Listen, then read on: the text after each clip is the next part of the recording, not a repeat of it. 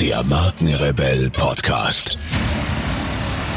Spannende Interviews, wertvolle Strategien und provokante Botschaften für Führungskräfte und Unternehmer.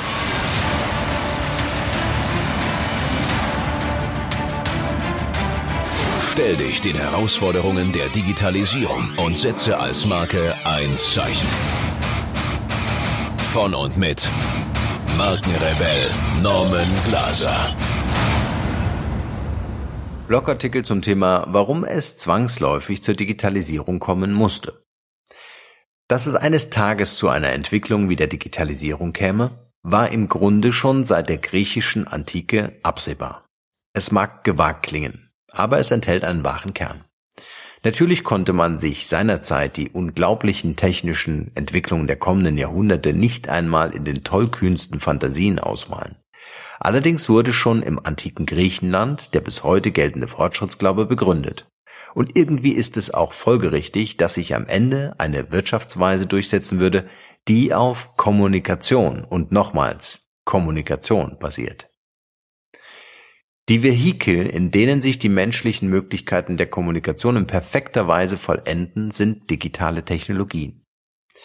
Der Sinn zwischenmenschlicher Kommunikation ist es, Gedanken, Fragen, Ideen und Erkenntnisse auszutauschen, wobei die Kommunikation immer auf der Grundlage der Verhältnisse stattfindet, die zu ihrem jeweiligen Zeitpunkt herrschen. Dass sich in der Renaissance niemand über Automobile, in den 20er Jahren des letzten Jahrhunderts niemand über Smartphones unterhalten hat, ist nachvollziehbar. Worin wir uns derzeit befinden, wird gemeinhin Informationszeitalter, unsere Gesellschaft und Informations- und Wissensgesellschaft genannt. Ein noch passenderer Begriff dürfte Kommunikationsgesellschaft sein. Die digitalen Techniken, auf denen unsere Wirtschaft beruht, sind nämlich nichts anderes als Kommunikationsmittel, innerhalb derer sich die neuen individuellen Kommunikationsformen entfalten. Wie kam es dazu? Es lohnt sich, die Sache aus der Nähe zu betrachten. Träume sind die Enzyme der menschlichen Evolution. Um sich seine Träume zu erfüllen und die Sinne zu entfalten, erfindet der Mensch Dinge, die ihm das Leben erleichtern. Außerdem liegt es in unserer Natur, die Welt verbessern zu wollen. Insofern ist der momentane Zustand der Weltwirtschaft nur als vorläufiges Zwischenstadium einer jahrtausendelangen Entwicklung zu betrachten. Ein Ende der Entwicklung wird es, solange Menschen diesen Planeten bevölkern, nicht geben. Ausnahmslos alle technischen Neuerungen haben die Gesellschaft verändert, in denen sie sich durchsetzen konnten. Dabei haben die Volkswirtschaften der sich immer mehr zu digitalisierenden Kommunikationsgesellschaften entwickelnden Industrieländer Prozesse durchlaufen, die dazu führten, dass sich der Ort der Wertschöpfung von der Ackerkrume über Maschinen sozusagen letztendlich in die Cloud verlagerte. Warum das so ist? Nun, ohne Kommunikation geht gar nichts. Deshalb gehört es zu den gängigen Theoremen der Wirtschaftsgeschichte, dass die gesamte Entwicklung der Menschheit in mehrfacher Hinsicht auf der Entwicklung ihrer Kommunikationsmittel basiert. Wenn wir dieses Theorem weiterdenken, kommen wir irgendwann zu dem Ergebnis, dass sich nach all den technischen Revolutionen quasi zwangsläufig die am tiefsten im menschlichen Wesen verankerte Dimension durchsetzen musste. Die Kommunikation. Sie ist nämlich nicht nur Bedürfnis, sondern schlicht Notwendigkeit. Kommunikation ist Mensch und Mensch ist Kommunikation. Erklärungen für die Ursachen der langen Entwicklungen von der Agrar- bis zur Informationsgesellschaft liefert die qualitative Kommunikationsforschung. Ihr zufolge zeichnen sich arbeitsteilige Industriegesellschaften insbesondere durch ihren hohen Differenzierungsgrad aus. Der Systemtheoretiker Niklas Luhmann schrieb zu diesem Thema, die Hauptphasen der gesellschaftlichen Evolution sind markiert durch Veränderungen in den jeweils dominierenden Kommunikationsweisen. Und man kann sagen, dass komplexere Gesellschaftssysteme, wie immer sie entwicklungsgemäß erreicht wurden, nicht ohne neuartige Formen der Kommunikation integriert und erhalten werden konnten. Das heißt, dass Eingriffe und Veränderungen in bestehende Kommunikationsformen und Medien in der Geschichte der Menschheit immer mit Phasen einer kulturellen Evolution oder Revolution verbunden sind und umgekehrt. So gut wie immer ist es nämlich so gewesen, dass am Beginn neuer gesellschaftlicher Verfassungen auch ein neues Kommunikationsmedium stand. Aufbauend auf diese Erkenntnis lässt sich die ökonomische Entwicklung der Menschheit grob in fünf Phasen einteilen. Jäger und Sammler, Ackerbau, Industriegesellschaft, Dienstleistungsgesellschaft und Informations- bzw. Kommunikationsgesellschaft, wobei die Übergänge als fließend zu betrachten sind. Erstens Jäger und Sammler. Kleine, hochmobile Gruppen zogen dereinst durch Savannen und Wälder, um mit Blasrohren, Pfeilen oder Speeren ihre tierische Beute zur Strecke zu bringen. Die Kommunikation im Gestrüpp und Unterholz bestand vermutlich aus kurzen Botschaften. Eine Frühform des Tweets. Zweitens Ackerbau. Die Menschen züchteten sich hochwertige Kornhybride, bewahrten die Erträge in Speichern und Gefäßen auf und hielten sich ihre Tiere direkt vor dem Haus.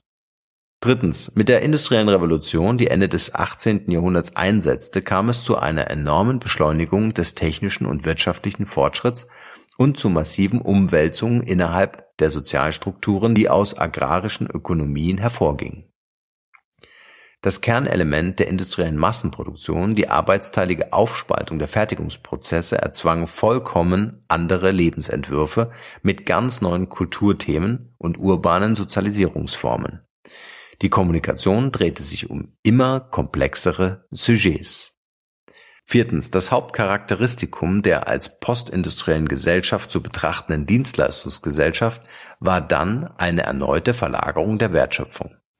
Die Ursache des Wirtschaftswachstums bewegte sich von physischer Fertigung hin zu überwiegend durch den Konsum und die Produktion von Dienstleistungen getragenen Wertschöpfungsprozessen. Der Kommunikationswissenschaftler Ulrich Sachser schrieb dazu, die Komplexität dieser Gesellschaft, ihre Differenziertheit hat ein derartiges Ausmaß angenommen, dass eben den bekannten drei Sektoren der Urproduktion, also vor allem der Landwirtschaft, dem Handwerk und der Industrie als verarbeitender Sektor und dem Dienstleistungssektor ein vierter Sektor sich allmählich ausbildet, nämlich derjenige der Kommunikation, der die anderen kommunikativ erschließen muss. Fünftens. Der Begriff Informationsgesellschaft dient der Bezeichnung eines fortgeschrittenen Entwicklungsstadiums von Wirtschaft und Gesellschaft. Die Wertschöpfungsprozesse werden hier nicht mehr in erster Linie von der industriellen Warenproduktion und oder traditionellen Dienstleistungen wie Handel und Verkehr getragen. Vielmehr wird ein immer größer und bedeutender werdender Teil des Wirtschaftswachstums von immer mehr Informations- und Kommunikationsdienstleistungen verursacht. Die Kommunikationsgesellschaft ist mit anderen Worten im Grunde nichts anderes als die logische Fortsetzung der arbeitsteiligen industriellen Fertigungsverfahren auf einem anderen Niveau. Nur scheinbar paradox ist es darüber hinaus, dass Technologien, die das Leben der Menschen immer mehr vereinfachen, immer komplexer werden. Ohne immer qualifiziertere Fachleute wäre die Instandhaltung und Weiterentwicklung dieser Technologien nicht möglich. Die Fachleute wiederum sind auf immer größere Mengen immer besser werdender Informationen angewiesen, ohne die das System nicht aufrechterhalten werden kann. Die Informationsgesellschaft, die aus der Industrie- und Dienstleistungsgesellschaft hervorgegangen ist, erscheint wie eine ganz eigenständige, der physischen Welt entrückten Sphäre, die sich aus ihren Vorgängern heraus verselbstständigt und nun aus sich selbst heraus immer mehr, immer neuen Mehrwert hervorbringt. Damit sind die menschlichen Austauschbeziehungen zu ihrem Ausgangspunkt, dem menschlichen Urbedürfnis nach Kommunikation, zurückgekehrt. Die scheinbar abstrakten Formen der digitalen Welt haben dazu geführt, dass der Traum konkret und real geworden ist. Der Unterschied zu früheren Zeiten liegt vor allem darin, dass man sich, um an der Wertschöpfungskette teilnehmen zu können, nicht mehr bücken oder mit Pfeil und Bogen Löcher in die Luft schießen muss. Vielen, vielen Dank, ihr Lieben, fürs Zuhören. Wenn ihr über neue Podcast-Folgen automatisch informiert werden wollt, dann nutzt gern unseren E-Mail-Service. Ich lege jeden Monat für euch exklusiv ein kostenloses E-Book obendrauf. Gebt dafür einfach markenrebell.de ein und dort auf der Page könnt ihr euch in die E-Mail-Liste eintragen. Also wertvollen Content ohne Werbung, ohne Spam versprochen für eure Inbox. Wenn euch dieser Podcast gefallen hat, wäre es großartig, wenn ihr euch kurz Zeit nehmen könntet, um mir eine Bewertung bei iTunes zu hinterlassen. Dauert nur wenige Sekunden und ihr helft mir dabei ungemein, die Show hier für euch noch viel, viel besser zu machen. Ansonsten schaut euch unbedingt noch unsere Mobile App Come to Coach an. Wir bauen hier mit ausgewählten Mentoren die erste Mobile Academy für Führungskräfte und Unternehmer auf. Freut euch auf wertvolle Inhalte von wertvollen Menschen, die mit euch in Live-Video-Coachings ihr Wissen teilen. Mehr dazu unter come to coach, also come Zahl 2 coach.academy.